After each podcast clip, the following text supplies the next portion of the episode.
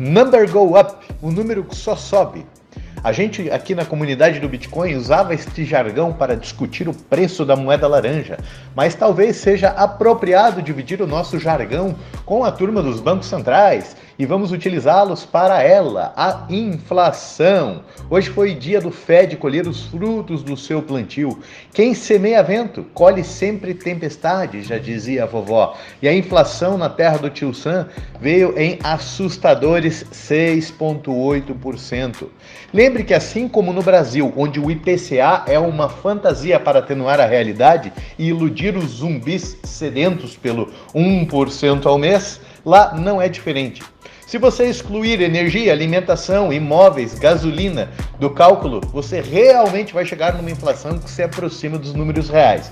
Sim, senhores, contém ironia, porque a realidade é mais condizente com o número que o IBGE divulgou hoje. Aqui no Brasil, gasolina subindo 51% nos últimos 12 meses.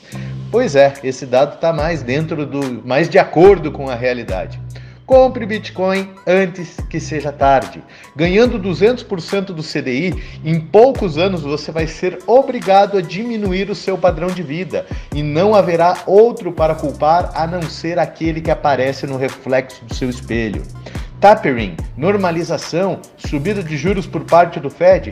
Sim, mas vai durar pouco tempo. Por quê? Porque remunerar 30 trilhões de dólares de dívida com juro positivo é na prática insustentável.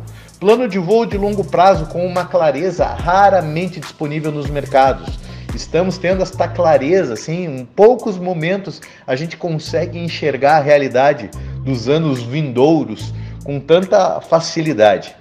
Índice Hash 5 na casa dos 720 mil pontos. BTC negociando na casa dos 49 mil dólares nesta sexta-feira, 10 de dezembro, por volta das 11h30 da manhã. Um excelente final de semana a todos.